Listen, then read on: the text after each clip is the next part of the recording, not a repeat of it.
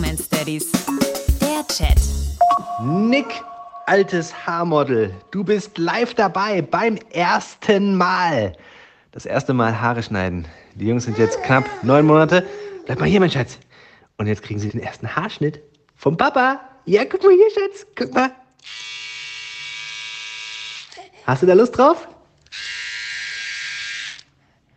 Er sagt gerade, ja, Papa, du bist der Beste. Voll geil, dass du mir die Haare schneidest. Wir haben alles am Start. Hier so ein Friseurumhang in schwarz, eine Haarschneidemaschine. Und los geht's. Ich schick dir vorher-nachher Bilder.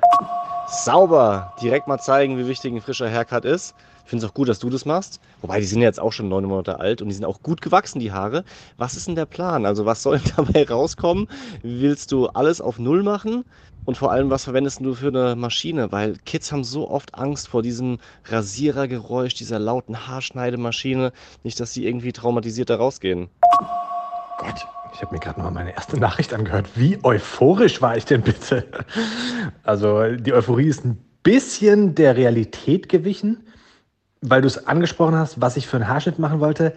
Ich lasse mich da immer so treiben. Ja? Also ein Künstler weiß vorher nicht genau, welches Kunstwerk er erschafft.